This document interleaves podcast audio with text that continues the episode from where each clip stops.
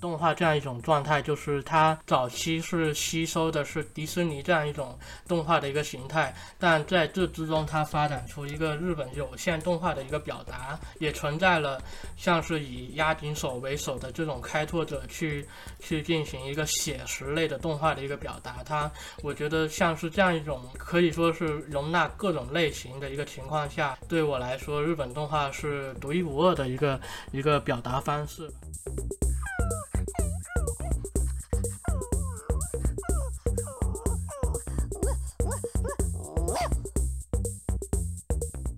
欢迎收听新的一期什么电台啊！我是小松老师。那今天呢是一期非常特殊的节目啊！我们前面刚刚聊过了美漫啊，DC 和华纳的各种罪过。当时我们请到了 Rack 还有 BA 来聊了一期啊，这题大家普遍反馈，哎呀，太闹了，三个人天天就是瞎扯，然后吐槽，没一点点干货。哎，那我们这期就不一样了。今天呢，我们来聊聊一部特别特殊的，哎，我们叫它番剧还是叫它剧啊？这个一会儿我们来讨论。但今天我们一定会有特别多的干货来输出。那在跟大家聊这期节目之前呢，我们来介绍今天的特殊嘉宾，让我们掌声有请。塔塔老师，塔塔老师跟大家打个招呼。大家好，呃，我是塔塔君。我的话，我身份是一个业余上的呃评论评论人，就是喜欢看日本动画、看电影，然后去会写一些评论文章，发表在一些平台上。大家叫我塔塔就可以了。好，那我们也欢迎大家能够在豆瓣啊，然后微博啊相关的平台关注塔塔老师。那当然了，也一定希望大家能够关注我们什么电台在各大音频类播客 APP 的相关账号啊，也欢迎大家加入 SMFM 二零一六，然后添加我们的小助手程序，可以进入我们的微信群聊。那好，塔塔老师，我想在节目开始前问你一下，你最近啊，既然你说过你是一部热爱本动画最近有没有看过几部印象比较深刻的动画啊？好像十月新番刚上了嘛。嗯，是的，是的，是的我看的印象深刻的动画，印象深刻，我可以推荐一个上个季度的，有一部叫做《Sony Boy》，呃，国内翻译成《漂流少年》的一部新番，它是一个原创的故事，然后讲的是一群少年少女漂流到一个异世界，但是这个异世界不像是那种什么呃剑与魔法的那种异世界，而是一个充满概念的异世界，每一集都是一个概念，就像是一个。独立的一个电影一样，它里面有非常多的电影啊，或者音乐的一些关于一个非常就是一个复杂复合的一个主题，主要是关于少年少女寻找自我的一个感觉吧，可以去看一下。而且这个也和我们今天聊的。话题还是有接点哦，哎，别说《Sunny Boy》这个《飘零少年》这部剧啊，其实我也看了。呃，我的观感是这个样子的，就前面几集我都是那种 哇，他好牛逼，尽管我看不懂，但他嗯很牛逼。然后到了最后一集，我感觉啊，最后一集我看懂了。更感觉牛逼了，因为其实我没有像塔拉老师这个番剧这么的熟，就这么的了解啊。我大概可能每一季度看个两到三部新番吧。然后在我印象里，我感觉《Sony Boy》是一部它的结尾就是比较少见的结尾，非但没有这种原创番，非但没有拉垮，反而是呃把前面十集的内容给高度概括的总结和提升了。因为呃，我记得我们电台上一次聊番剧是也是一部原创番，是那个《ID Invaded》那个叫怎么翻译？异度。侵入那部番就是呃，我感觉好像结尾稍微有一点点，嗯，就是有点平庸的这么个感觉。那 Sunny Boy 我感觉是一个完全不一样的一个情况。然后说到这部番，因为我知道有个日日本导演叫大林薛彦，他有过一部作品叫《漂流教室》，不知道这部作品还是一九六几年的还是一九五几年的，跟这部番有关系吗？对，有的。他这个《漂流教室》是也是一个漫改真人电影，他漫画是七十年代的，也是讲这一个教室直接一个学校的同学漂流到异世界，然后你会发现这个漂流少年，他第一集里面他们建的那个同学建了一个群聊就叫做漂流教室。就其实就是致敬了这这样一个概念，但是漂流教室它讲的是一种在逆境中生存，讲是一种非常成年人的视角，就未来的那这些少年少女该怎么在这种环境下去生存，可以说是有一些冷战思维吧。但他漂流少年他已经抛去了这个实际上的生存的一个命题，而是转去更深层次的一个议题吧。了解了解，那我们也希望各位啊，如果有机会能看一下这部番，我我个人觉得还是特别期待的，是一部比较冷门的作品。那我们聊回正题啊，因为刚刚谭老师说了，说《Sony Boy》这部番跟我们今天聊的主题有点类似。对，那我们今天要聊的呢，是一部由 Netflix 网飞改编的漫画改编成的真人电影作品。我们知道最近是动画，哦哦，说错了，我再说一遍啊，就是对，由动画改编成的一部真人作品。那我相信大家一定也非常清楚，我们今天要聊什么。我们要聊一个至今被誉为日本动画界的神作的《星际牛仔》。啊，有史以来第一次被改编成了真人版啊！相信大家不管是想吐槽啊、想骂呀，对，特别想听我们聊聊这期节目。那么照例，我们先去聊聊我们它的一些基本信息。那《星际牛仔》自从开画以来呢，它的评分可以说是呃，不能叫一落千丈吧，它就没有高过。IMDB 还好，居然及格了，有六点七分啊。豆瓣刚刚好没有及格，五点九分。那这两个成绩已经算是比较好的了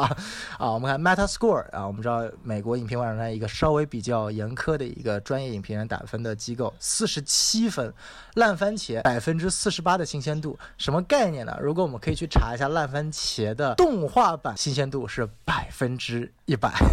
就非常非常明显的一个差别啊。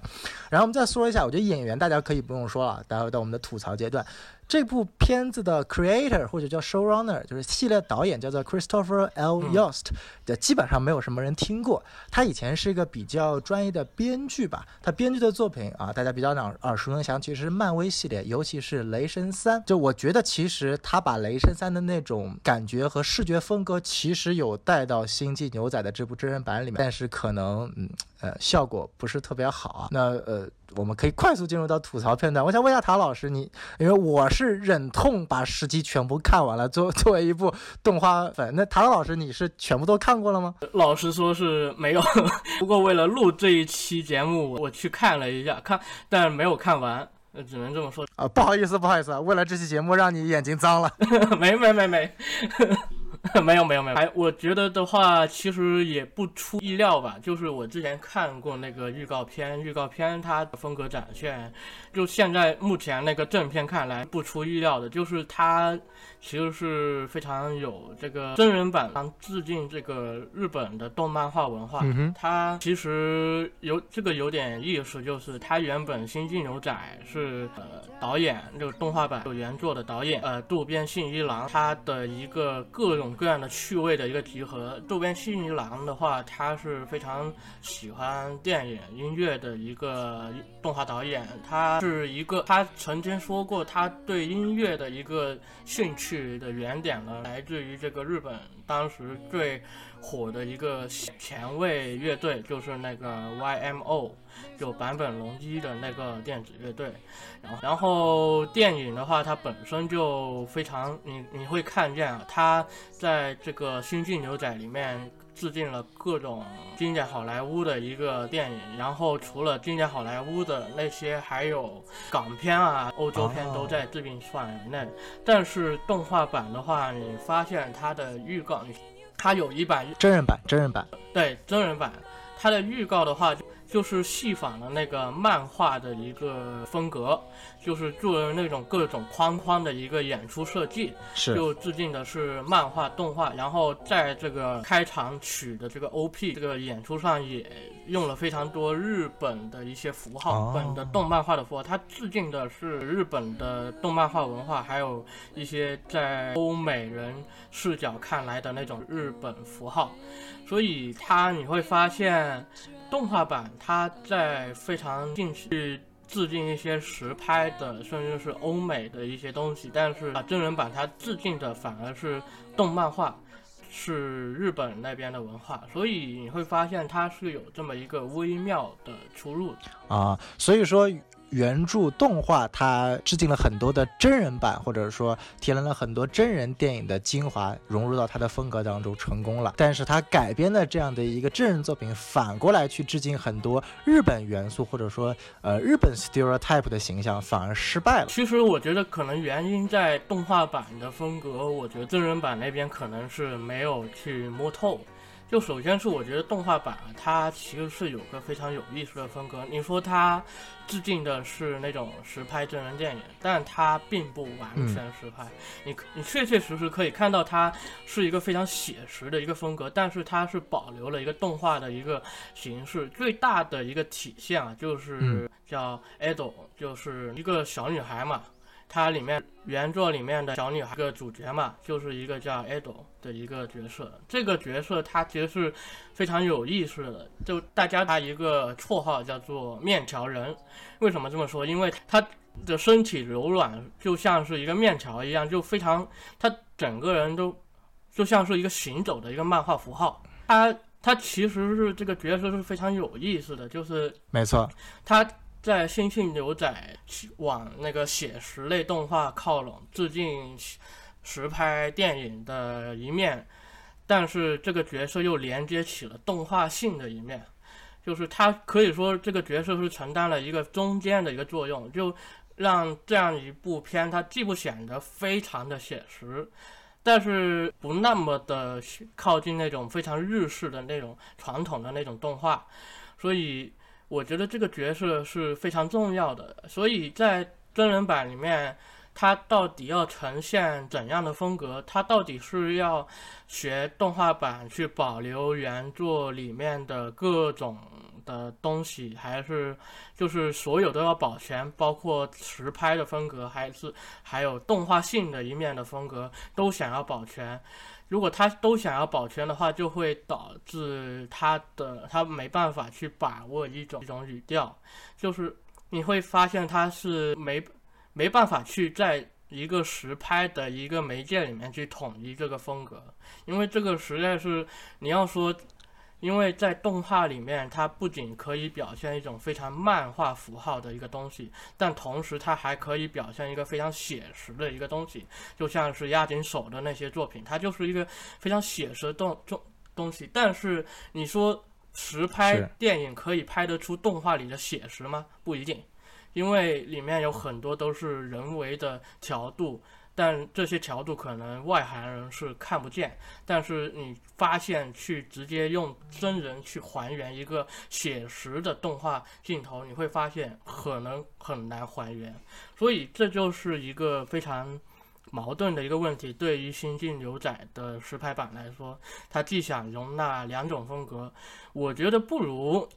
就像反正就还。本来《新晋牛仔》就是致敬那个实拍电影的话，那为什么就不如？直接去捡起自己最好莱坞最擅长的那种风格去拍一个完全实拍风格、完全没有那种漫画符号风格的一个作品，我觉得反而会更好。没错，就哎，但是你没办法，就是好莱坞可能他也不敢这么样的大刀阔斧的完全改变，所以就像刚刚塔塔老师说的，就是出现一种呃低不成高不就，既想融入自己的好莱坞真人风格，又想拼命的去拉回。那些老粉对于日本元素的一些喜爱，所以就变成了一种四不像。然后刚刚像提到的 ad，然后其实 ad 就核心阐述了这部电影，首先从选角到造型，各种乱七八糟的融合和杂糅的这种情况，就导致我最后感觉它甚至在某种程度上，由于系列导演之前有很多漫威电影的编剧经历，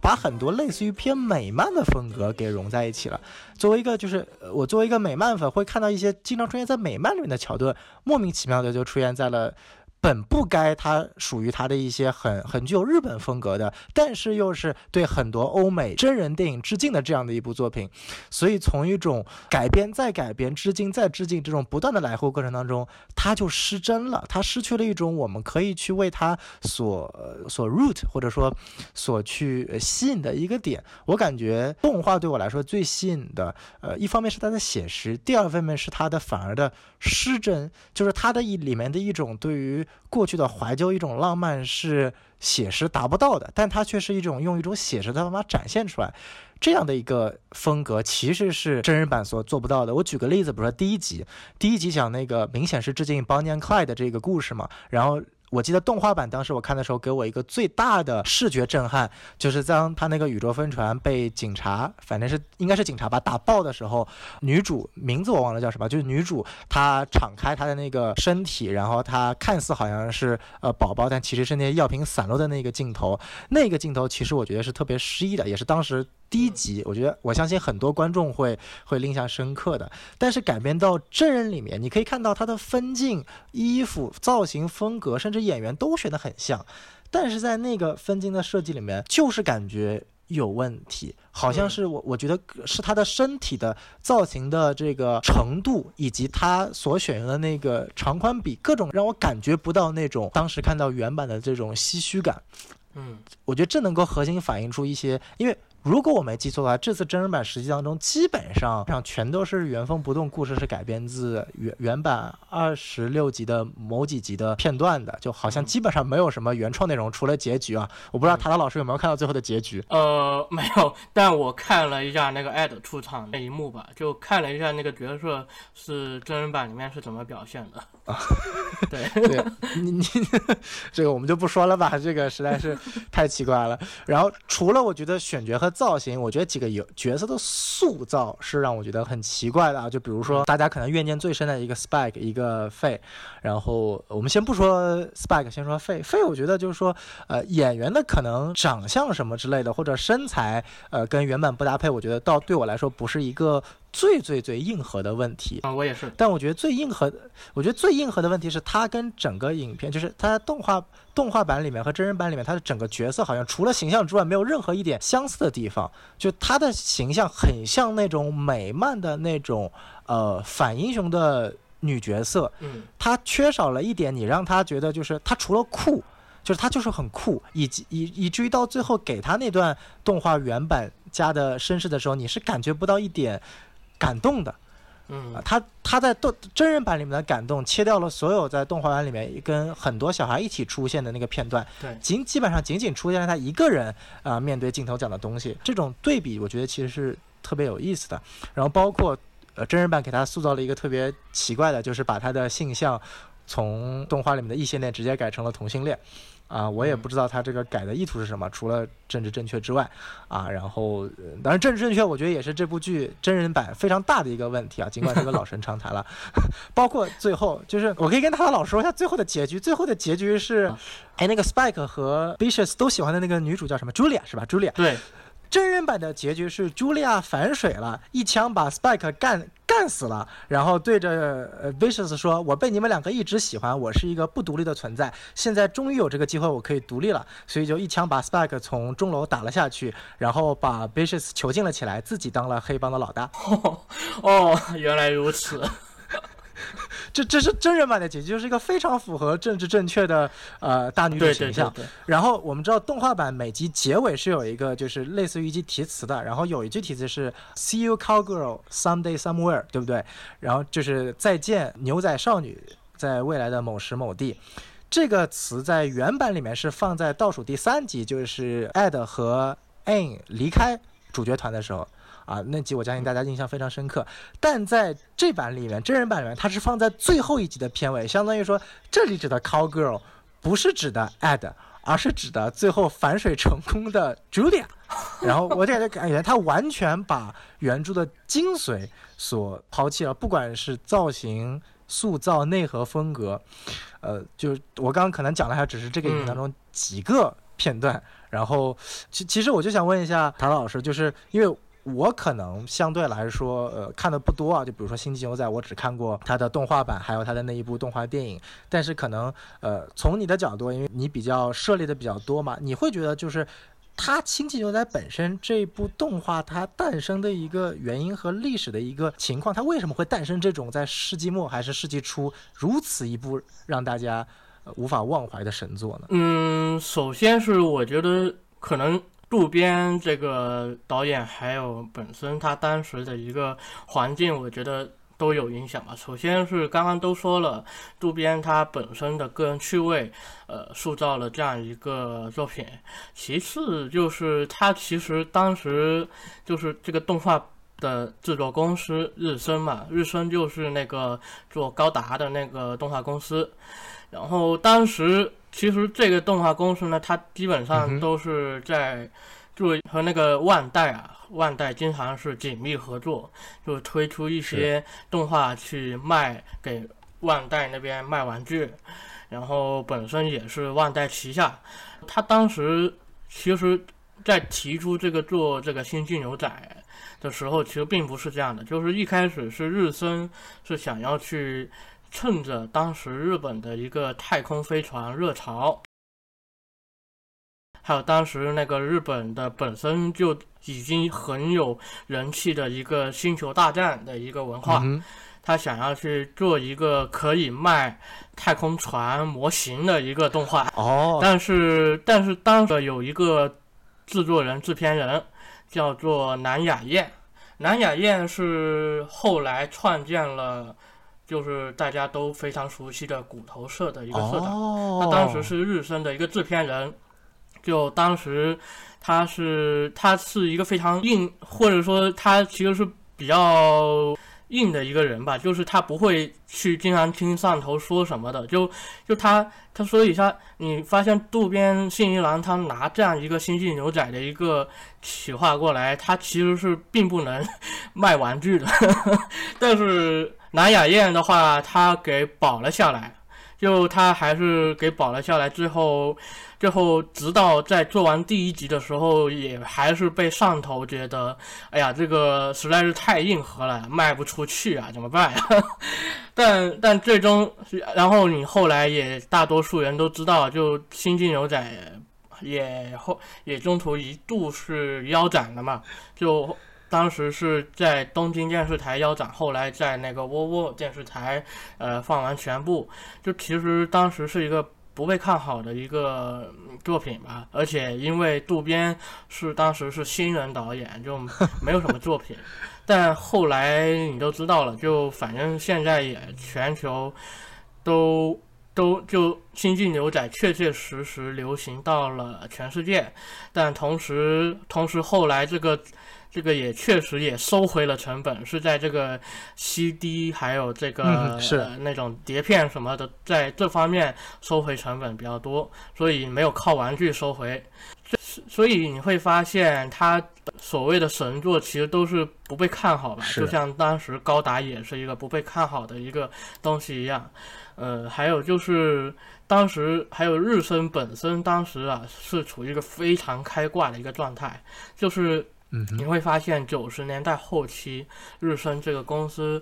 出品过的，可以说全都是名作，就全都是可以流传到现在的名作。就你会，这个是一个非常恐怖的一个概念。就你会发现，当时还有什么什么高达到 A、高达 W，还有什么 The Big O，什么无限的未知，这种其实全都是非常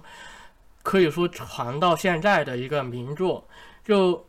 他当时是一个非常厉害的一个，他在一个企划立案上面是非常厉害、非常有这个眼光的一个公司，在当时，呃，尤其是《星际牛仔》这个制作组，这个日日升二组后来独立出来就是骨头社嘛，骨头社也继承了日升的这一个血脉以后，所以。就它确确实实是既有环境，还有本身渡边个人的一个影响。啊，原来如此。啊，所以说所以说。呃，古德彻其实是我非常喜欢的一个动画工作室，所以说其实《星际牛仔》当时尽管是日升制作的，但其实就是属于未来出来做骨头社，怪不得后面后面很多渡边的作品都是骨头社出的，是吧？对，你《星际牛仔》其实 TV 版还是日升的名义，但是剧场版已经是骨头社的名义，还是骨头社第一部作品了。原来如此，哎，那看来我非常喜欢的啊工作室又又跟我很喜欢的作品连在一起了，啊。啊，那这个确实确实，那那我其实其实有一个疑问啊，就是当时就比如说，其实像陶老师说的，呃，这部作品一开始是又是。啊万代想要卖玩具卖模型所去创立的一个企划，但是是在不管是渡边还是在啊南雅彦先生的共同的一个呃坚持下，最后做出来的一部作品。然后那我就想提问，就是中间他好像是中途确实是停播过一段时间，是被砍掉了。我记得在 B 站上还看过那一段，就是被砍之前的一个特别的那种属于那个总集篇吧，就那个剪辑的一个东西，对总集篇，对。呃，是，就那个，我想问一下，就是不知道唐老师了不了解，就他之后他是怎么样又能够去在沃沃偶电视台去重播的？是那个电视台又把他找回来，说把后面的具体做下来，这不会出现所谓的版权问题吗？先把这个，他当时重播是是普遍说法，就是那个尺度问题啊。就当时那个东京电视台是一个免费可以看的一个电视台，但是那个窝窝电视台的话，它其实是一个收费的一个电视台，所以它可能首先在尺度表现上，两个电视台它各有各的一个审核的一个一个尺度，所以它本身就不一样。然后其次是它，我记得它那个版权是和电视台是其实没什么关系的。呃，我看了，因为他那个出品里面啊，就就他出品里面，我记得是没有那个电视台的一个版权，所以它相当于是渡边原原这些原作者，还有日升啊之类的一些公司的一些版权，还有什么万代这些，其实这些才有版权，但电视台是没有，它只是一个播放平台。哦，明白了，相当于说当时的东京电视台是没有进入它的呃制作委员会的。对对对。哦，了解了解了解。呃，那我其实对渡边信一郎这个啊导演蛮感兴趣的，因为他好像不像我们平常熟知的，比如说安野秀明、像押井守、西田守、宫崎骏这些呃非常让大家熟知，就是火到不管是国内还是火到欧美一样。渡边信一郎感觉。呃，他还是保持了一个相对比较小众的名望的，包括他之后的作品，似乎呃，我看过的可能看的不多，我看过的，比如说像呃《混沌武士》，然后近些年最近的一部《卡罗尔》，卡罗尔好像据说好像跟《星际牛仔》是同一个世界观的啊，但好像故事没有什么关系。呃，他他为什么好像我看一下，他好像基本上没有什么电影作品，基本上都是在电视圈活跃的，不知道谭老师对。渡边信一郎了不了解？对，呃，首先嘛，渡边这个人其实是挺有意思，在日本动画里面也是一个非常独特的一个导演吧。他首先，我刚刚呃要回收一下刚刚说的以后啊，就是他为什么我我刚刚要推荐这个 Sony Boy，就是渡边信一郎在 Sony Boy 里面是担任这个音乐总监的一个职位，就是里面的一些音乐其实都是他负责选曲啊，或者。他和那些乐音乐人去进行联系之类的，就然后这个《Sony Boy》的导演夏目真悟其实就是他的徒弟，呃，夏目真悟就是在渡边的《太空丹迪》里面担任也是担任导演吧，就当渡边是担任总导演，所以是这么一个关系。你会发现，就是渡边他其实每一部自己经手导演的片。甚至是自己徒弟的片都会去，就是会接接手音乐这一块，就是他是非常重视音乐的。就除了那个他在《黑客帝国》动画版里面他没有去对音乐进行干涉之外，其他都有他对音乐进行接手的一个痕迹。嗯，所以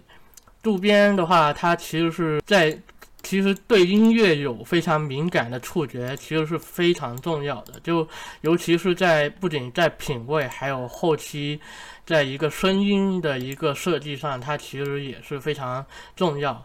呃，所以，但渡边他挺有意思的是，他喜欢。真人电影喜欢音乐，但是他没有进入这个真人电影的领域。其实原因是非常简单，就他觉得那个真人电影领域要做别人的手下，做副导演，做个几十几二十年才能自己出头，太长了。那我动画很快就能，我动画我去动画界的话就没那么麻烦了。就他确确实实是动画对他来说，其实。从从他入行，一九八五年到开始第一部导演，呃，幺九九四年，其实就过了九年时间，所以确确实实他这个是选对了。然后，其实，在他首部导演的作品是一个非常非常人气的一个系列，叫做《超时空要塞》的其中一部，就是《超时空要塞 Plus》。他在这之前。是有经手过像是什么制作进行，就是那个制片之类的工作，还有什么分镜啊、演出，还有反正经过这些非常基础的一个工作之后，他最后去在这个超时空要塞 Plus 出道了，然后也展现了一定的个人趣味，因为在超时空要塞里面本身是一个叫和生正治的人。他的一个作品吧，就他本来就他所以可以说是这个系列的元老，他本身是展现的是和成政治的一个趣味，在这里呢，渡边他初次去经经手了这个音乐的一个部分，然后也是兼野洋子负责这个音乐，所以你会发现这个新进牛仔在以前各种各样的班底就已经他。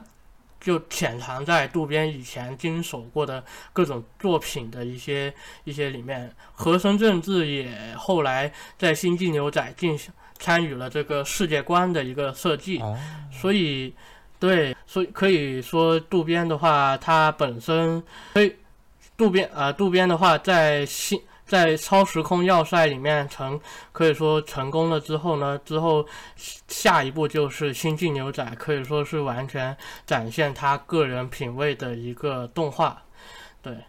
原来如此，对我可以看到，就是怪不得渡边导演的很多作品，感觉音乐的主题都特别的明显啊。不管是就这拿我三部看过的《星际牛仔》《混沌武士》和《卡洛尔》，就直接是讲音乐的。反而我觉得音乐的元素可能好像有点呃过多了，盖盖过了，因为它的剧情基本上是很很烂的。我就感觉就是为了看剧情就全部跳过，为了 听一下音乐。啊，原来如此，所以说这也是为什么感觉就是可能一讲到日本动画，大家可能脑子里想到的啊，这个 EVA 神作和安野秀明，安野秀明也是一个非常有自己的个人特点的，也是非常能做营销的。然后另外像攻壳机动队的押井守，然后因为我算是一个对攻壳机动队特别特别，不管是电影版还是 TV 版，都是相对来说非常喜欢的人。然后我记得这有个趣事啊，我记得当时攻壳机动队。真人版上映的时候，哎，又是一个不堪回首的作品啊！一六年还是一七年的时候，那个时候我正好在美国读书，然后我正好我我们学校正好那次是请到了《攻壳机动队》真人版的导演和特效总监来我们学校做讲座，然后因因为我们学校有节课，就是专门把马上要上映的好莱坞大片，但还没上映，会提前一周来我们学校做放映，然后主创这个对谈。然后之前放的一些片子都是一些什么呃漫威的，我记得那学期最后一部是《银河护卫队二》，然后还有一些独立电影，然后都都挺不错的。就那次，其实我们期待很高啊，《攻壳机动队》真人版，哇塞！然后看完那片子，好像我们我们全班人都都懵了，就是哇，就是就是就大概有点我看完《星际牛仔》真人版的感觉，可能没有那么强啊。然后我就记得我们班上有一个。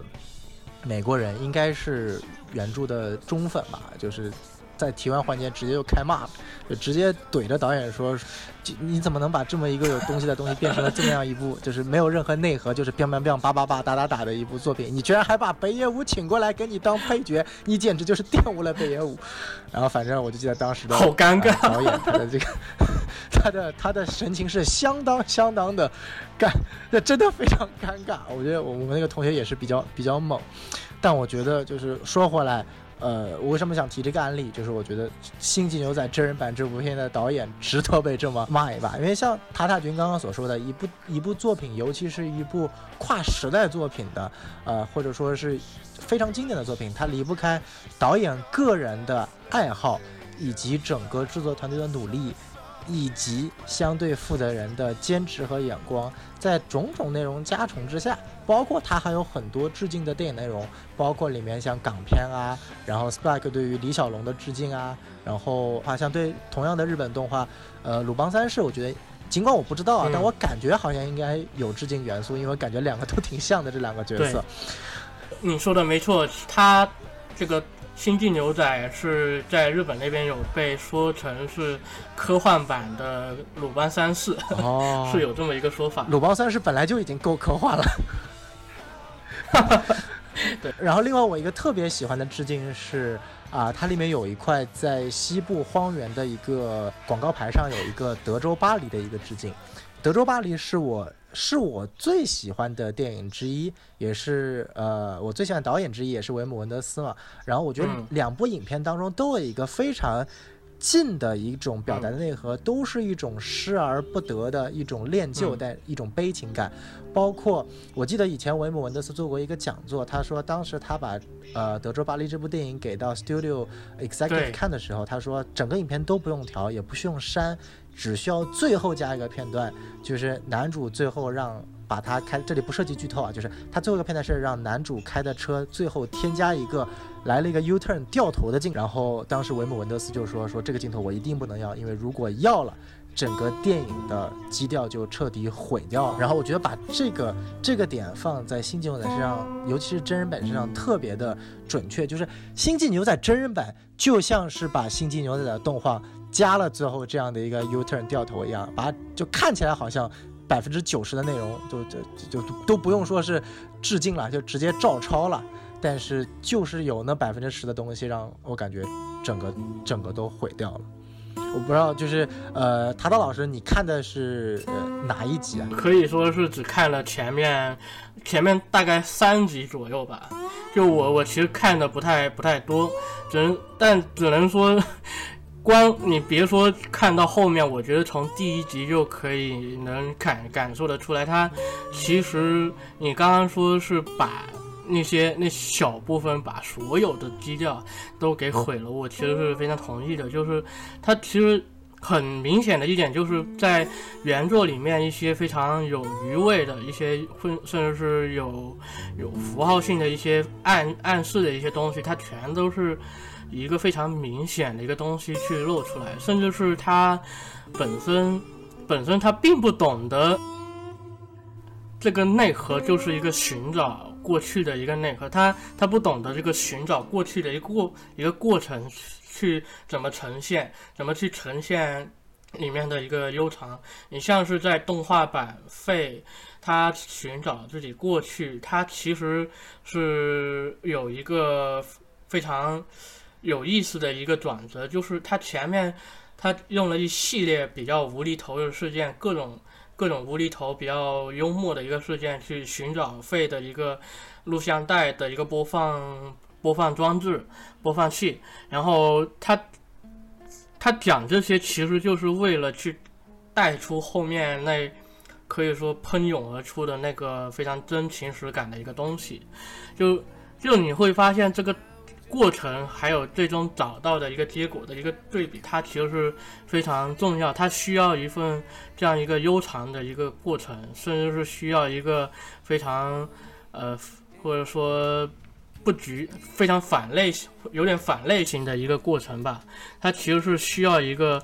它需要的不是一个结果，而是这样一个过程才能呈现的一种东西。我觉得本身它《星际牛仔》所有人都在寻找过去，或者说跟过去告别这么一个漫长的一个一个一个过程，就是就是去酝酿这样一种余味吧。你它单元剧里面非常多，其实跟主线其实跟这个寻找这个 spec 寻找过去是没有关系的，但是它这些非主线的东西全都成了一个旅途的一部分，只有这些单元的东西全组合在一起，最终它通达到的这个结果才能。达到那种效果吧。嗯嗯嗯，确实，就感觉好像真人版它所注重的是那种，就是哎，我要达到一个剧情的结果，然后中间铺垫了一堆东西，但是最终要体验一个结果。但其实我们喜欢的动画版，它更多的是它并没有那么在意这件事情的结果怎么样，但它反而在中间这一个过程是我们享受的一个东西。对，对。德州巴黎也是一样吧，就它本身是一个公路片，它在路上的一个时间，它关于这个路上的风景的一个一个投射，各种各样的一些可以说没办法用语言去概括的一些一些东西，它全都是在一个声声音画面里面呈现。它并不是讲故事，而是在道出一种，就是一种。一种没办法言传的一个 一个体验。是是，我觉得塔德老师刚刚这句概括特别好，这也是我感觉很多呃影视从业者或者爱好者非常反感差分钟看电影的这种东西，就是他完全把电影去减缩减到只有剧情，好像剧情是电影的所有。但其实很多我们热爱的电影或者很多优秀的作品，它它它优秀的点不一定是剧情。而是一种感觉，这种感觉是不能靠别人说给你的，你只有在看的时候，不管是它的摄影、分镜、人物，甚至是音乐，它是多重层次的对你的内心造成一种一种一种一种打击、一种影响、一种冲击。对，嗯，我觉得这个其实是，呃，就感觉好像呃真人版的《星际牛仔》就像是对动画版的《星际牛仔》的一种差分钟说电影。一种 可能这种比喻不恰当，但是只能这么比喻了吧？嗯，大概是这么一个回事。哎，可以可以。哎，那那我想想想延伸一下，就想，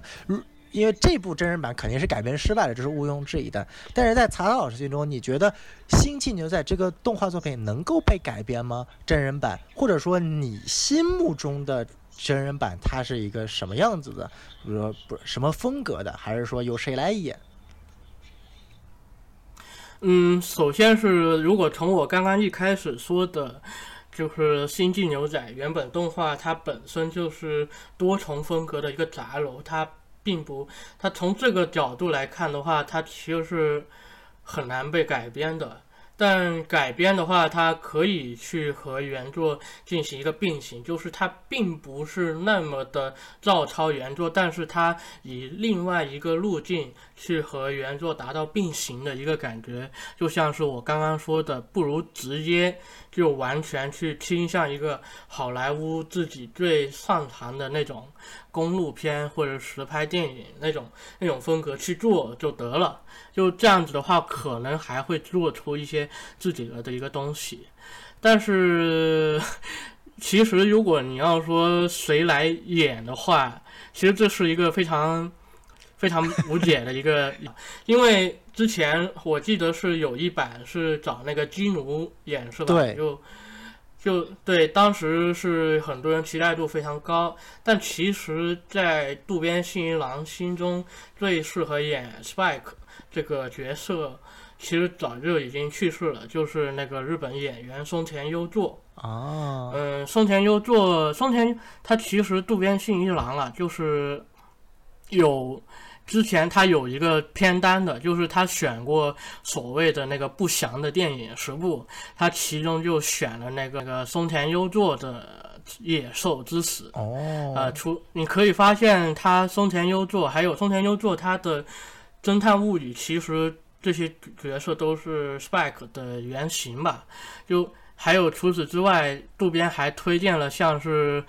呃铃木清顺的杀手烙印，呃还有维尔梅尔的那个红圈漫长啊，还有那个奥特曼的那个漫漫长的告别，这些你会发现这种主角的形象都有和 Spike 都是有一定的同一性，又统统又相似。他是一个非常迷茫的一个角色，就是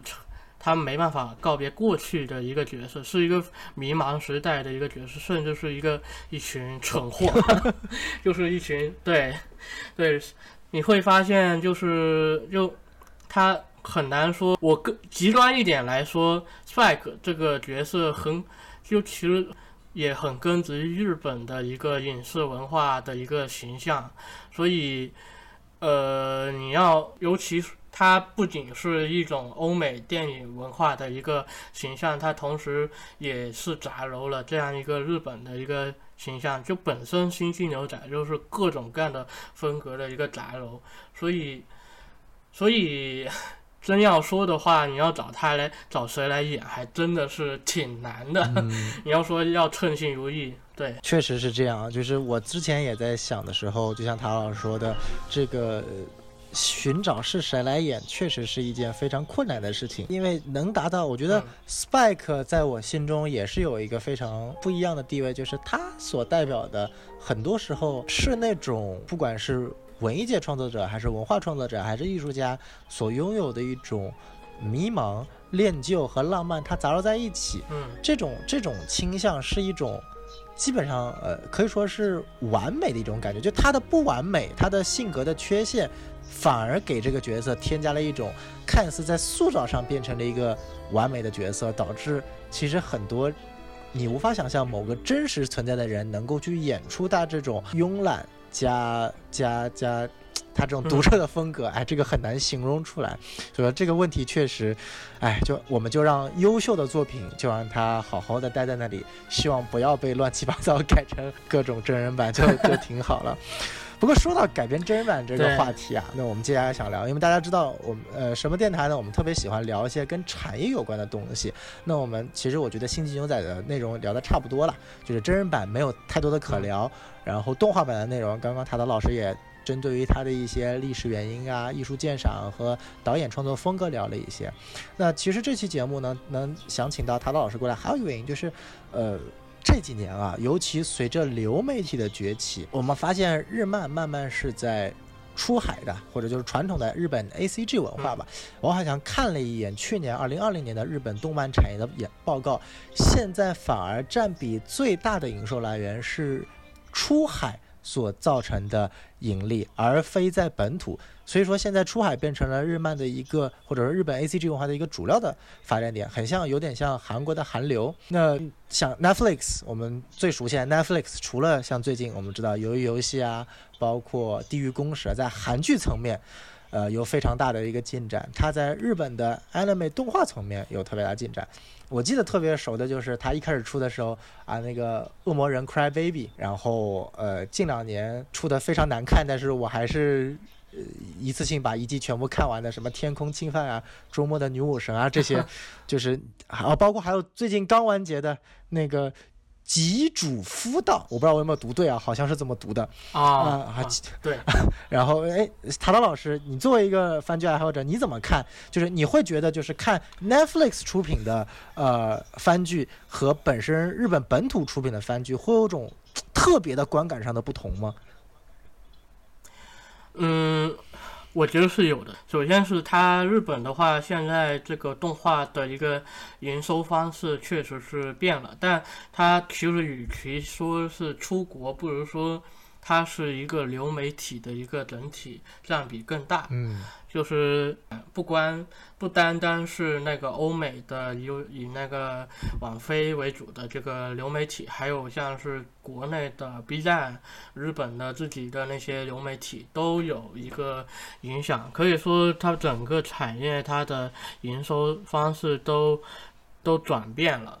就网飞在这里面呢，它其实它有出品过一些就是所谓的网飞原创原创剧集这种东西，但是这些东西其实是非常带有网飞他自己选片的一个趣味在里面的，就是它网飞很经常会放出一个信息，就是我们没有干预创作，是，但你没有干预，但你可以在选题上面去做一个筛选呀，对吧？所以你会发现，它其实是非常简单粗暴的一个分类，就是你会发现那种日本动画那种血腥、暴力、色情，就特别吃香，在网飞确实，就就而且还会放大里面的这些元素，或者说网飞上面的一些观众他想要看到的日本动画，他去往这个方向去做。所以你会发现，其实有一个非常大的一个缺口，王菲有一个非常大的一个缺口，就她从没有去。进以这个网飞这个原创从没有出过一个萌系的一个作品，就是这个萌系的作品是，这是确实是比较小众，但但又确确实实是日本动是日本动画非常标志性的一个东西。但是网飞除了会购买这些片的播放播放权，但是它并不会去进行一个原创剧集的一个开发，就你会所以这这方面你会看见它网飞是有一个方向。样的一个选题的。除此之外，就是网飞之前还出现过，还出过一个纪录片，就是一个叫呃那个什么《Enter the Anime》这样一个纪录片，其实就是一个广告片，就是宣传网飞上的日本动画。哦，它它其实觉得这个片纪录片最或者说可以说极端一点，就是非常让人作呕的一点，就是它基点是抛开偏见，就是抛开偏见，就是不要把日看作是这样一个非常传统、一个非常所所谓的非常工匠之。这种这种非常传统的一个古老的不不死板的一个国家，他他说很多很多日本动画这种什么黑暗疯狂的动画，却呢却是由日本人制作出来，这其实就是一个悖论，因为动画并不只是这样一些疯狂恐呃恐怖的一些黑暗的一些作品，但是它却却把它概括成日本动画就是这样有一个有这样一个特色，就非常的 自己有有一种悖悖论在里面。啊，所以就还是挺让人做，明明是抛开偏见，自己却立了一个偏见在里面。但这个纪录片也可以侧面证明了网飞他看待日本动画是这样，子他们也才会去。呃，这部这这些同类题材的一些动画，可以说日本动画现在全都是什么卖肉卖萌为主，但其实网飞也在去销售自己那种非常刻板、非常单一的一种属性，就尤其是你，一我觉得这也影响到了本身内容创作层面，就日本。人其实在创作一些可能自己并不擅长的一些东西，以至于网飞上面的日本动画，其实那个烂片率是非常的高。是对啊，我感觉就是 Netflix 好像出品的一些作品，尤其是。呃，他自己参与制作的，包包括我刚刚提的，好像除了我的观感，除了恶魔人之外，不管是天空侵犯还是周末女武神，就是那种典型的烂片，就是那种对，怎么说呢？就包括中国女武神，它它其实故事的梗概就是一个摆烂的心态啊，呃从呃欧美和东亚文化中选一堆神话中的人出来，然后互相打。就你明知道它是一个烂片，但你总想瞅那么几眼，哎，看看吕布打什么雷神托尔，就是，啊、好怪啊！再看一眼这种感感觉。但它很，其实从商业层面来说，我觉得它精准的抓住了人们的猎奇心和好奇心。我觉得对它把日漫反而没有像就就是没有像自己本身自己制作的这些就是美国自己本土的剧集一样往精度方面走、精品方面走，它更多的走的是一些，包括韩剧，我觉得也是。都是一些所谓的一些光怪陆离的、千奇百怪的美国本土人看不懂的、看不到的一些东西上去，然后去满足自己本身订阅群众的多元化的一种观看欲望吧。我觉得可以说是一种假多元化，老师是这么说。是，它，但是网飞它又确确实实去会去购买一些它并不会出品的一些类型的日本动画，去冲刺丰富自己的片库。就本身这在这方面，它你可以说它也确实起到了一个传播的一个作用，就只能说有这个两面性吧。但你网飞是去没办法去出品像是什么 Sony Boy 这样的 一些东西，我觉得本身本身那个策略就不太一样，它需要的是一个非常短平快的一个东西。没错没错。我反而觉得像是这种能够成功的把美式风格和日本漫画的呃日本动漫风格融合在一起的，像今年呃年初有一部番剧啊，叫我记得叫《乞巧出租车》，我就觉得还嗯蛮喜欢的，就是它整个风格其实是融入了美式的悬疑色彩的。并没有非常那种，我个人觉得没有那种非常强烈的日本动 A C G 的这种符号，但是也确实是用日本 A C G 最擅长的那种方式，把这个具有美式悬疑色彩的故事所呈现出来。就我觉得这种作品是一个能够去卖到全世界的作品，而不是像啊。女武神啊，天空金帆这种的，看起来好像满足了全世界各个国家的猎奇，但其实只是去打一个所谓擦边球一样的内容啊。我这个看法可能稍微有点不一样，就是这个乞巧计程车，首先是我觉得是它是非常日本，哦，哦就首先因为我首先是我觉得悬疑这个是一个非常普世的一个东西，但是它在里面去加入了其实是非常日本本身只有日本人才才懂的一些东西，就是那个漫才文化。哦，就它其实这个漫才文化占比例特别多，就你你会发现，基本上每一集都有一些对话，其实就是一个漫才的一个形式是。它各种吐槽、装傻这种，其实都是漫才的一个形式。所以反而而且在日本这样一个作品，它本身也并不大众，它最后是靠一个靠一个可以说是一个非常成功的营销。最后把这个碟片卖到六千多张，但这个数量也算是还可以的一个数量，但肯定是并不是那么大众的一个数，所以它本身，我觉得是本身是一个非常日本的一个东西，可能欧美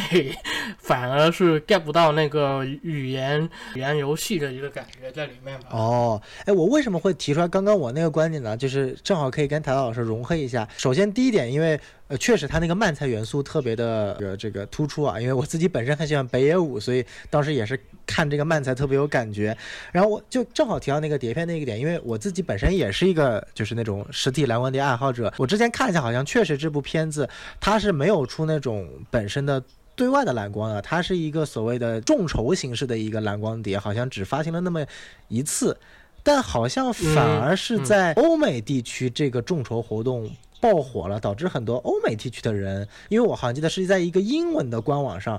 这个 campaign 这个众筹消息最后被宣传开来，所以我其实是想聊一点，就是什么才是真正所谓的文化传播？就举个例子啊，因为我一直觉得很奇怪，就是 Netflix 它尽管今年大火的韩剧《鱿鱼游戏》或者刚刚上的这个《地狱公使》，包括它在 anime 很多动画层面的作品，但是这个真的算是文化传播，或者算是就是文化出海嘛？就是你看完《鱿鱼游戏》，我并不觉得我看完《鱿鱼游戏》对韩国这个国家有什么了解。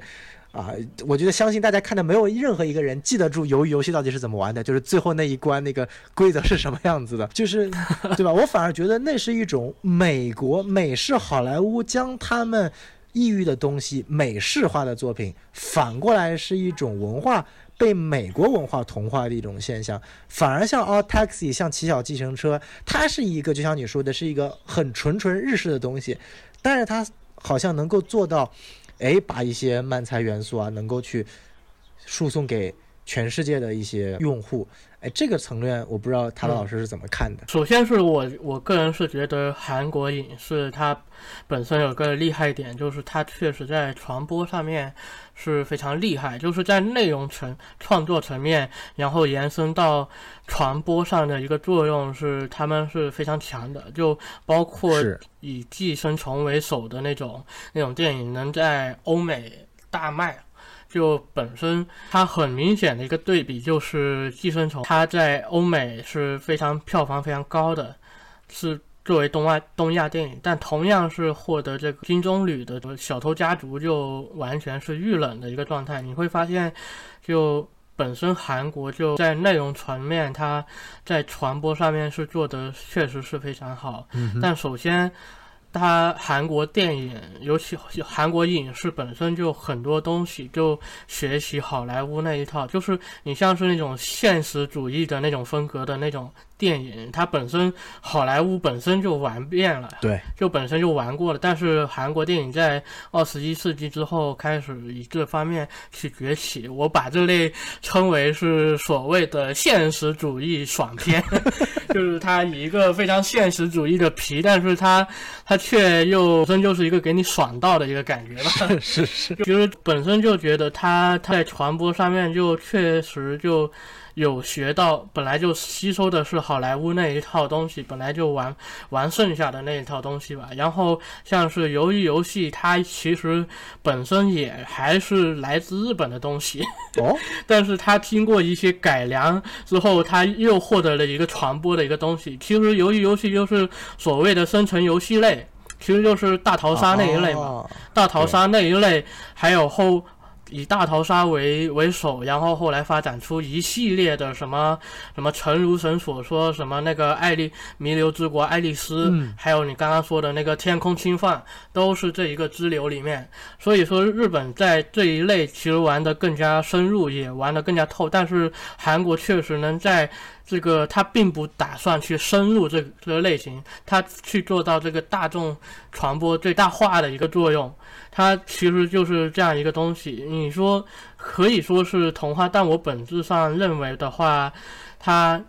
本质上文化就是一个影响来、影影响去的一个东西吧。但你要说说回日本的一个情况的话，我个日本它现在其实在这个影视文化传播上面其实是比较封闭的。就首先你看，像是日本电影，日本电影有一个非常明显的一个或者说保守的一个地方，就是它只做本土市场，它可以说以一五年为界吧，以一五年、一六年为界，之前它只做本土市场，一六年之后，一六年发生了什么事？就是那个你的名字 大火，东宝才意识到要把电影推向世界这样一个必要性。对，这个这个是他们在采访里面说的。以前的做法就是他们会在海外进行展映，然后把展映的一些情况，比如像是在什么什么电影节嗯受到热烈反响，然后去传回日本说，哎，我这个片热烈反反响，让你你们还不快来看？就吸引的是本土观众，他不会去做进一步的海外的一个宣传工作。所以日本电影它包括现在都还是有这样的一个保守性。所以，但一方面的话，这种保守性也有一一面两体吧，就他本身就喜欢做自己最本土的一个东西，然后本身做的就是自己，就并没有说考虑什么受众、什么服务意识。就是他做的是本自己的东西，反而这些东西有可能会在全世界爆火。你像是，其实《星际牛仔》这样一个例子，它虽然说是吸吸收了各种各样的一个文化，但是它本身是渡边的个人趣味，他自己做《星际牛仔》也没有去在乎什么欧美观众的一个受众，他本身就是想要去展现自己的趣味，但意外的在欧美爆火，其实就是他想要去戏仿他的戏，去结果他戏仿出来的东西却却在欧美火了，就是就是这么一个原因。其实所以说，本来文化就是这么一个玄学的一个东西吧。所以你会发现，在美国就是在欧美火的那些日本动画、动漫 IP，本身其实都没有说在意什么海外受众。你像是呃什么海贼、什么死亡笔记这种东西，其实本身它作者自己想要做的其实就是本土的市场，但却获得了全世界的一个共性的一个或者说一个共鸣吧。这样一个东西，它其实是一个非常巧合的一个东西。反而渡边，渡边他其实还挺有意思的，就是他在《星际牛仔》之后，开始频繁接到了来自欧美的一个 offer，就是他像是那个《黑客帝国》的动画版，嗯哼，还有什么《银翼杀手》的动画版，就是来自欧美的一个东东西。然后他自己也去开始有意识去做一些面向欧美的一些东西吧，就像是刚刚提到的那个太空丹迪，还有什么卡罗尔与星期二，这些其实都是他有意识去面向欧美，反而这两个都没有在欧美引起大的反响。尤其是太空丹迪，他野心蓬勃，想要去在各大欧美的一个市场去铺开，想要去铺开，但是却没有达到自己想要的一个效果，可以说是非常无心插柳的东西吧。明白明白。所以说，就是可以看到，随着整个欧美流媒体的一个进展，其实日本本身漫画的未来也是一个未知数吧。像阿拉刚刚所说的，因为现在我们看到不止 Netflix 了，我们知道好像迪士尼家，呃，除了刚刚推出的这个星战系列，改成了一堆由日本知名呃动画工作室和动画导演做的一个星战动日漫系列，我觉得还蛮好，可以算是比星战新三部曲还要好，成功激起了一波老粉的信心之外，好像迪士尼家最近也公布了整个要开始日漫计划，然后然后本身我们国家的哔哩哔哩。啊，B 站也基本上都会同步引进很多的番剧。哎，我这里有个疑问啊，就是说，如果日本本身它厚得了这么多优秀的作画人才、题材、IP 作品，它为什么自己没有诞生一个呃，比如说诞生一个日本的什么日本流媒体平台，然后所有的动画都只放在这上面，然后邀请全世界除了中国其他的所有地区国家人去 subscribe 付钱，它日本的这个流媒体平台。反而是他把自己的平台去卖给这些其他国家的流媒体频道呢？首先是日本的流媒体也比较局限，日本其实是才本身资金就不是一个层次，它没办法铺开这样一个网，它没办法和网飞、迪士尼、索尼这些东西去进行碰撞，就它其实是没办法碰撞，就但是它可以去通过一个。另辟新径的一个方式，就像是日本的流媒体和呃其他网，像是网飞、迪士尼的流媒体合作，去进行一个合作的一个形式吧。你像是最近那个《平家物语》啊，《平家物语》就是最近的一个动新番动画，就是它是一个非常日本的一个东西，它是率先在日本富士台。旗下的流媒体播放，然后也同时在哔哩哔哩是同步播放。就是电视台呢是明年才播，所以它是一个以流媒体为主的一个东西。但是它这个是非常日本的一个东西吧？就但它可以说是在欧美是非常不吃香的一个题材，甚至在国内也并不怎么吃香。它可以说它流媒体它的规模就没办法那么大。也没办法去把这个作品去铺开的非常广，就还是非常依赖欧美的一个可以说是一个霸权式的一个宣传吧。就但是迪士尼这边其实还挺有意思的。就迪士尼，我首先是发现刚刚说的《星球大战》为首，《星球大战》其实就是一个迪士尼要进军日本动画流媒体的一个信号。它之后就铺开了一系列的关于迪士尼上线的一些新番，嗯哼，呃，但是这个我觉得和网飞这个风格是非常不一样的。首先，迪士尼在日本进入日本已经很多年了，是。首先，在日本本土就有迪士尼的。本土自己的 IP，你像是迪士尼那个非常个在日本非常火的一个手游，叫做呃迪士尼扭曲仙境，它其实是一个非常日式女性向的一个东西，你完全看不出欧美的一个感觉的一个东西。我知道那个，可以说 那是个理由，是不是？对 对对，那个是迪士尼和那个索尼旗下的 Aniplex 共同出品的一个东西。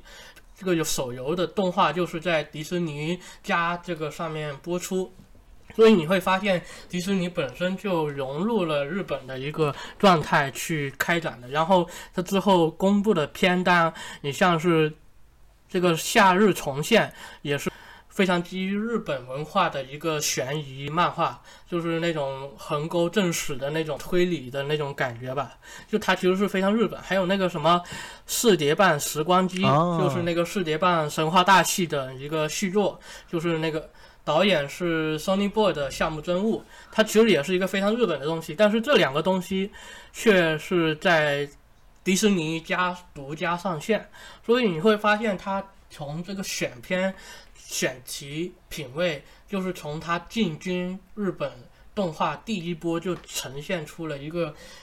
可可以说是更加友好的一个状态，我个人是这么觉得吧。就可能你说迪士尼在世界内是一个非常霸权的一个状态，但是在目前第一波进军日本影视动画甚至是日剧。这个领域，它呈现的是一个比较友好的一个状态，它做的反而是日本的一些更接近日本人去会看的一些东西啊。哎，这个确实是这样。我觉得除了刚刚讲到的更友好之外，就还有一层原因，就是迪士尼的公司形象不允许他接近那些血腥的东西。呃，其实那个夏日重现其实是挺血腥的，老实说，漫画里面，但它又是一个基于非常日本本格推理的一个一种基底吧，但所以我觉得本身是非常日式的一个东西。哦，哎，这里确实感觉学问还挺多。我刚刚之所以会有那个疑问啊，就是我觉得就是日本不是有个大财团索尼嘛？你看索尼基本上已经把娱乐界的，你看电影。六大之一啊，尽管当时是由历史原因，他日本足够有钱买六大之一。然后游戏，游戏现在基本上也是整个端游界的第一嘛，对吧？这个 X Xbox 基本上市市场占有率基本上是干干不过索尼的。端游系列，索尼也是第一方影响力了嘛。然后可能只能跟日本就是本国的任天堂能拼一拼。再就如果的，就是有如此大的这个势力范围之内，比如说索尼他自己。哎，有没有一些跟日本动画产业去延伸在全世界的一个呃产业相关呢？非常多，可以说日本的话，索尼可以说现在日本的整个娱乐界都可以说是一个索尼的天下。但它索尼在日本其实主要是索尼音乐为主，但它和这个美国为为美国那边的索尼电影其实是两个。可以说是两个分部门，两个甚至是两个公司的一个状态，它其实是一个互不干涉的一个状态。哦。那索尼音乐，索尼音乐呢，它旗下有一个专门发行动画的一个公司，就刚刚提到的 Aniplex，也做这个手游之类的一些游戏东西。哦，Aniplex 是索尼的，是索尼音乐的。就它，Aniplex 的话，很明显就出品过。像是《鬼灭之刃》，像是什么《飞机楼》，像是《魔法少少女小圆》，这些可以都是在全世界都比较知名的一些 IP，其实都是索尼的一个东西吧。然后索尼在音乐上面也可以说是非常大，在日本可以说是横行。然后索尼自己的音乐和自己的动画。啊，游戏各种媒介配合起来，各种各种统一宣发。你像是索尼旗下的艺人去去唱索尼动索尼自己动画的一些歌，这样一种大规模的一个宣发。所以你会发现，索尼现在确实可以说在二二零二零年，可以说在这个节点，它其实可以说是控制了日本的一个娱乐的一个东西吧。嗯。然后，我天哪！对索尼，但是索尼音乐它没有触，它之前其实是没怎么去在触及电影这一块，但是自从《鬼灭》之后，他也开始进军这个电影，就和索尼电影不一样。索尼电影在日本是这么一个状态，就是它是引进美国索尼的那些电影为主，就它很少是去制作本土的电影。但是，所以本土索尼本土电影这个缺口就反而是由索尼音乐和 Aniplex 去补上。你会发现那个什么一些，呃，他最近去这一年也发行了各种的真人电影，什么个好像叫《剧场》这部片吧，好像是索尼音乐发行的吧。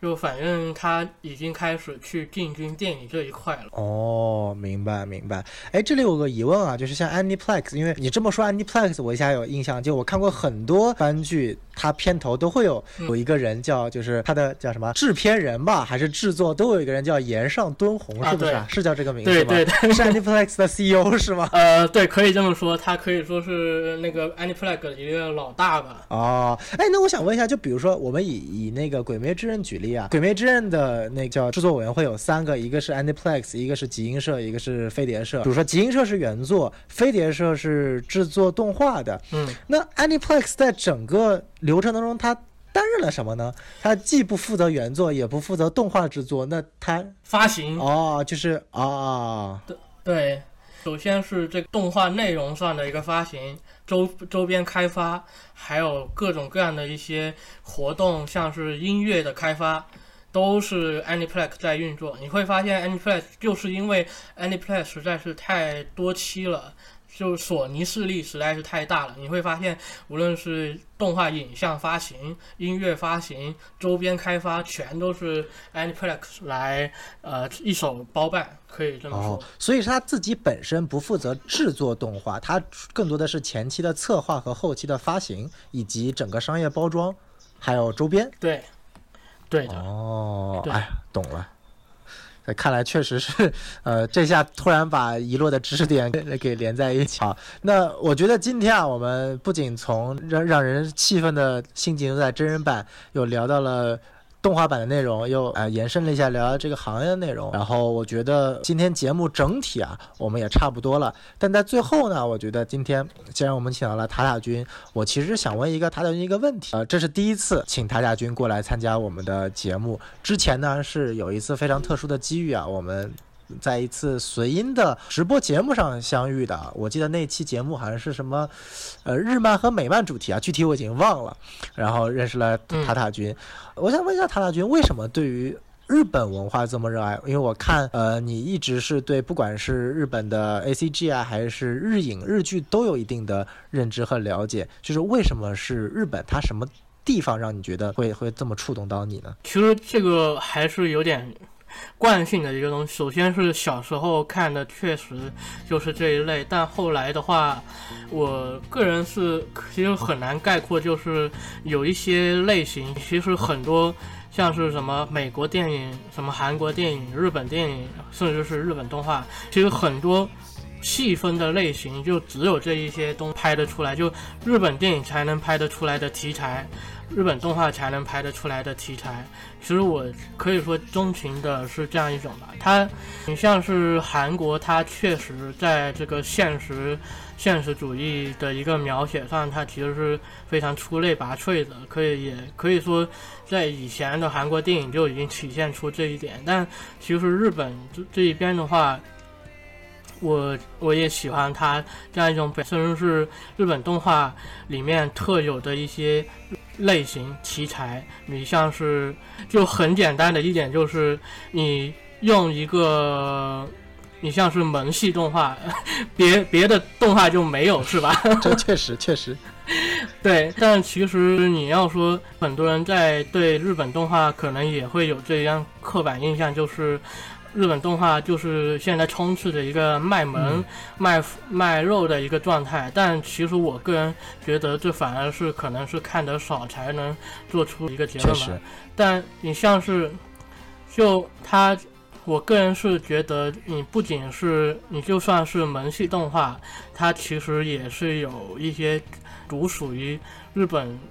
本身的一些表达在里面。你会发现萌系动画它并不只是一个。媚阿宅的一个东西，它它其实是可以去表达各种各种各样的类型。你就像是动画可以表达一种写实的一个状状态，也可以表达一种非常卡通的一个状态一样。呃，同时我也常喜欢像是日本动画这样一种状态，就是它既能容纳一它本身。早期是吸收的是迪士尼这样一种动画的一个形态，但在这之中，它发展出一个日本有线动画的一个表达，也同时像也存在了像是以押井守为首的这种开拓者去去进行一个写实类的动画的一个表达。它我觉得像是这样一种可以说是容纳各种类型的一个情况下。对我来说，日本动画是独一无二的一个一个表达方式吧。嗯嗯嗯，确实确实，就是可以看到日本不管是动画还是电影还是剧，它的整个文化是一种可以包容多元化，但并且能够去。展现出自己特色的一种非常神奇的一种呃文化符号，这点也是因为说实在话，我对于日本文化，尤其是日本动漫的认知其实没有这么深刻，因为我是美漫粉，我相信很多听众朋友也知道。嗯，呃，我也是在，其实这也是件趣事啊，大概是去年还是前年吧，当时有部电影叫《罗小黑传奇》还是《罗小黑战记》上了，然后当时我们做了一期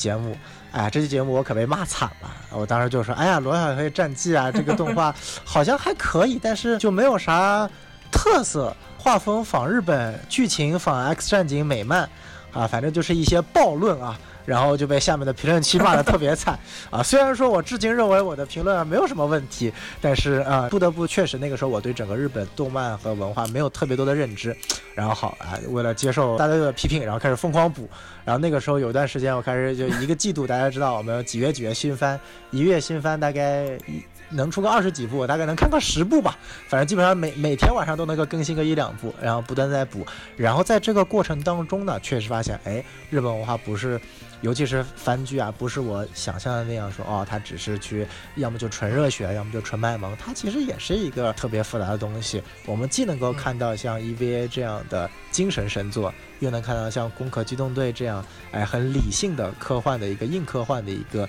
又跟哲学结合在一起，哎，又能看到像《星际牛仔》这样，它既不属于特别软，又不属于特别硬，有一种独树风格的一种浪漫。我觉得这个是日本文化所带给我的一个不一样的一个体验风格，因为它真的跟美漫差太多了。最大的一点区别，我觉得就是它的多样化性比美美漫太多了。提起美漫，真的百分之九十就是超级英雄。呃，应该可以说是漫威电影后漫威电影时代的一个潮流，是吗？对，就是基基本上提到美漫，基本上就是漫威和 DC 两家公司。就算有一些独树一帜的，像 Image、黑马。呃，要么就是也是类超级英雄题材，要么就是一些非常小众的题材，就是逃不开来这个话题了。但是日漫就让我感觉到说啊，它什么题材？呃，机甲的、动作的、写实的、玄幻的、日常的，甚至我还看到有这种。像之前我我有一部非常就像《平家物语》，像《平家物语》这种历史层面的《平家物语》，我其实也蛮喜欢的，也也是之前因为正好完刚完结嘛，也一直在追，所以我会就会觉得这是一个呃非常神奇的一一个东西。那我觉得我们聊到最后，其实哎，我想问一下塔老师，因为我相信我们有很多听众，他也是可以说呃，对于日漫或者 A C G 文化。不是那么那么的了解，或者也是处于入门阶段。那对于刚入坑的，就比如说像我，我也算是刚入坑，至今还是算刚入坑的动画爱好者，或者说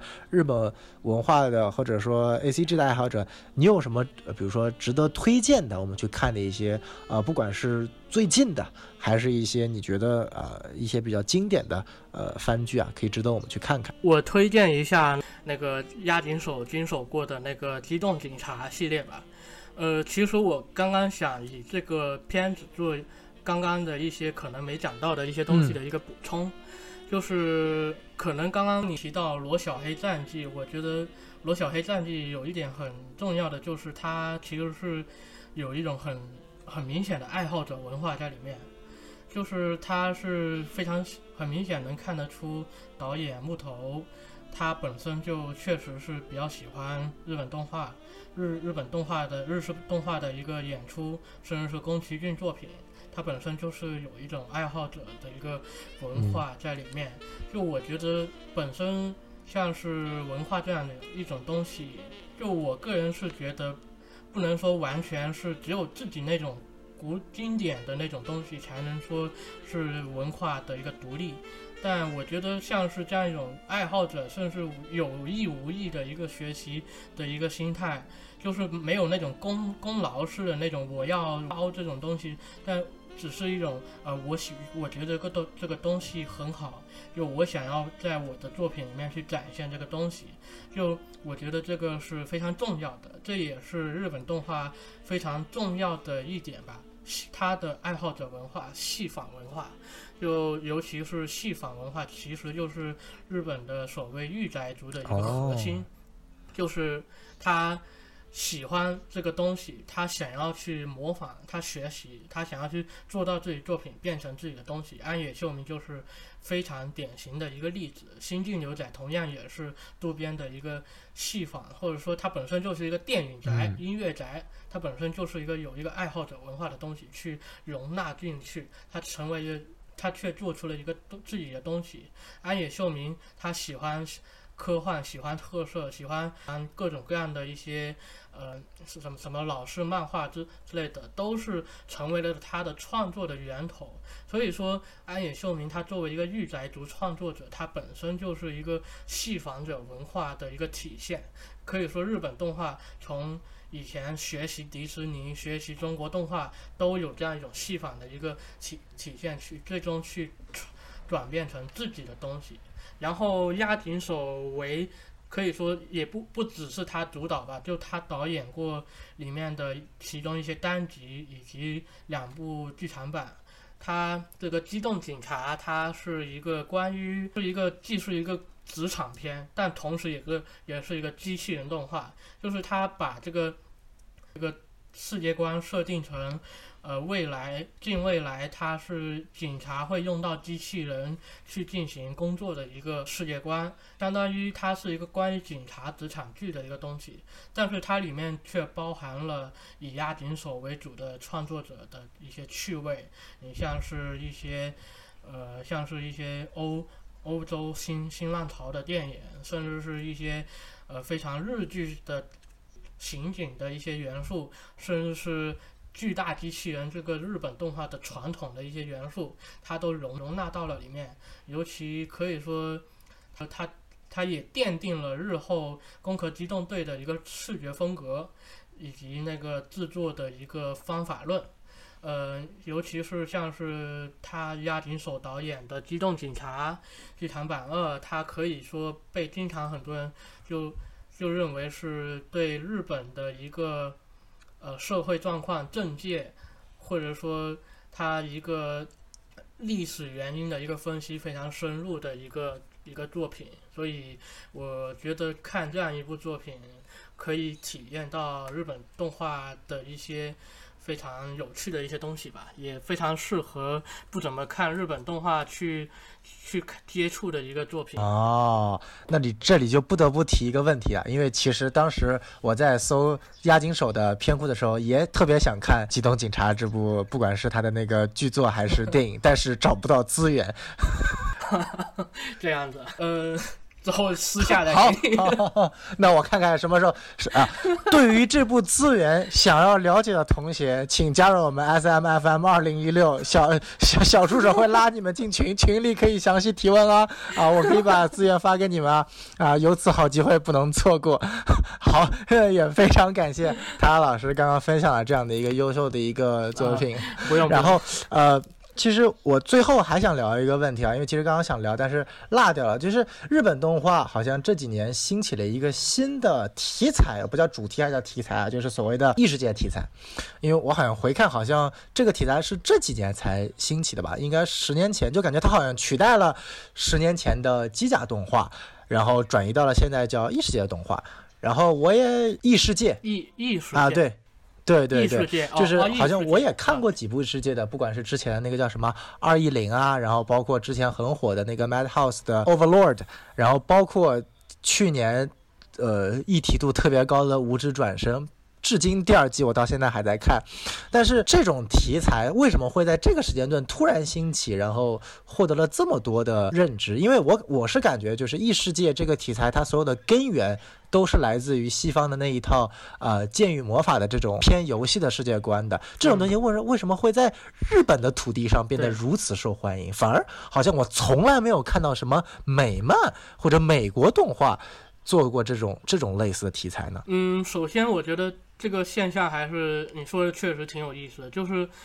呃，首先我不觉得它是接过这个机甲这个类型。首先，机甲这个类型在新世纪之后就开始渐渐的衰落了，就可以说是，尤其是这十年来，这机甲动画、机器人动画本身就是衰落，就没有诞生出什么非常像是上个十年这种什么高达系什么这种非常传世的一个一些名作吧。就它，但是异世界它的起源可以说你说的没错，就是古典的剑与魔法，什么罗德岛战记。它同时，但是日本人对剑与魔法的认识，并不是那种像是《指环王》这样的古典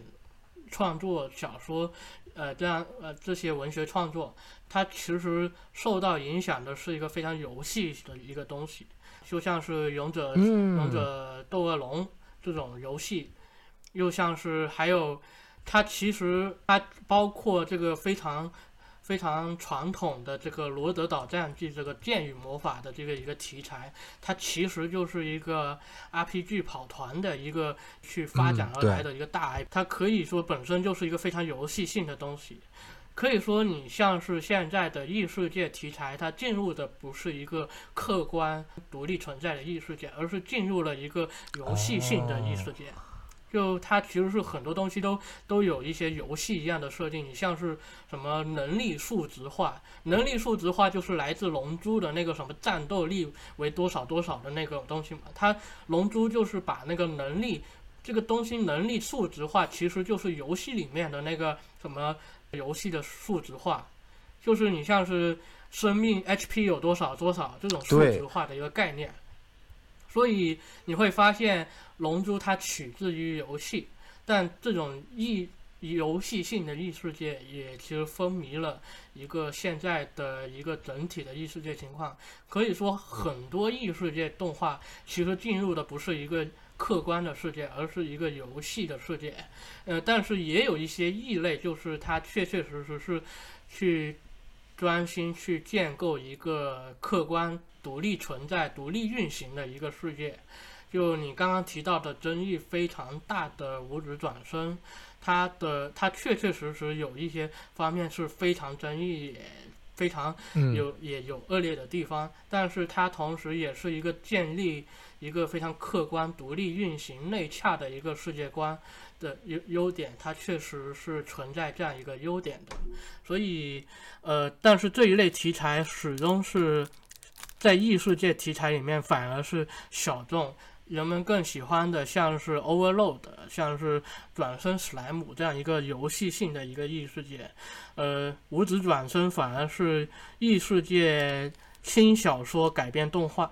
轻无异世界网络小说的一个始祖吧，在日本那边是。哦，就尽管它是始祖，但是它反而其实是呃里面比较少的，反而是一个非常古典的一个东西，对，但是。流行现在流行的是非常游戏性的东西。对，我就感觉看那些就史莱姆我也看了，Overlord 也看了，包括今年这一季度还有什么一个叫做什么暗杀者转身的，就感觉它是就像塔塔你说的，就是它很有游戏性，感觉就像是你在玩一个游戏一样，就它有那种爽片的感觉，就可能对，呃，这也是就某种原因解释了为什么这种东西特别火，就是大家都喜欢看到主角那种龙傲天，可能跟国内的起点文一样吧。对，就是龙傲天他。他其实是以一种非常超越的一个视角去看待这个世界。一来到这个世界，不是去熟悉这个世界的运行规则，而是我站在这个世界之间，我可以去成为一个至高无上的一个存在。呃，所以像是五指转身这样一种状态，它反而是符合一种去。熟悉，先熟悉这个世界的运行规则，然后学习它的语言，学习它的生活方式，这样一种起，从这样一个起点去进行出发。还有像是之前什么小书吃下课上这种，甚至最一开始要转身过来，那个女主角转身过来的起点就是她太病弱了，太矮了，她要克服的第一个困难竟然是爬上爬出床开门。其实就是，就它它是非常基础的一个东西，去适应这个世界的生活方式，所以就它其实这种反而是在现在异世界动画是小众哦。哎呀，明白明白了，看来这都是一些非常有意思的一些话题啊。不过这些话题如果我们有机会以后可以再跟塔塔聊，那我觉得今天我们也针对了从《星际牛仔》真人版衍生开来，谈了很多有意思的话题啊。那也非常感谢塔塔能够今天过来参与。我们这期节目啊，然后我们也非常希望塔塔以后有机会能跟我们聊聊更多跟日本动画或者影视有关的一些话题。那么我们今天的节目大概就告一段落了。欢迎大家也能够关注塔塔君的知乎与微博账号，具体名称会发送在节目下面的简介当中。同样呢，你也可以收听塔塔君的个人播客《失踪日记 Corner》，在网易云音乐、喜马拉雅、小宇宙、苹果播客都可以搜索到。或者在爱发电搜索“名作之 B 八”，找到播客《失踪日记 Corner》的专辑，也可以收听。好，那我们今天的节目就到此为止。再次感谢塔塔君，也谢谢小宋老师的邀约。好啊，再见。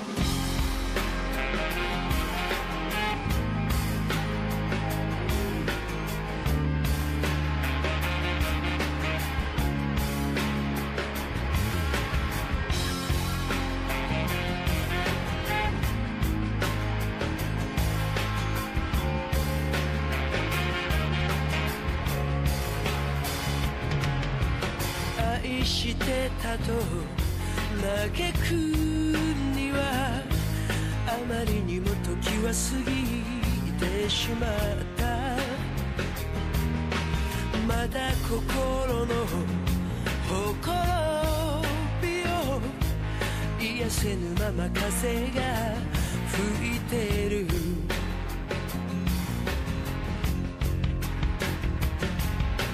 一つの目でを見て一つの目で昨日を見つめてる君の愛のゆりか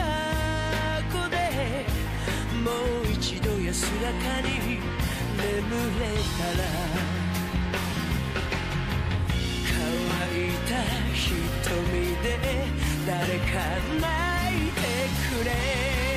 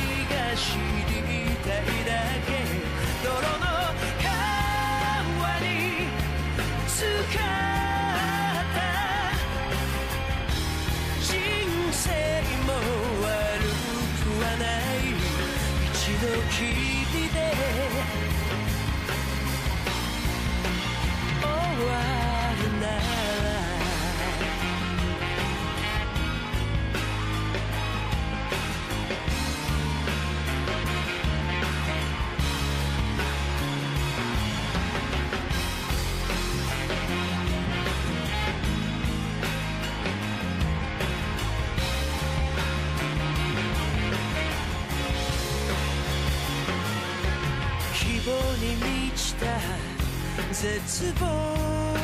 と罠が仕掛けられてるこのチャンス何が良くて悪いのかコインの表と裏みたいだどれだけ生きれば癒されるのだろう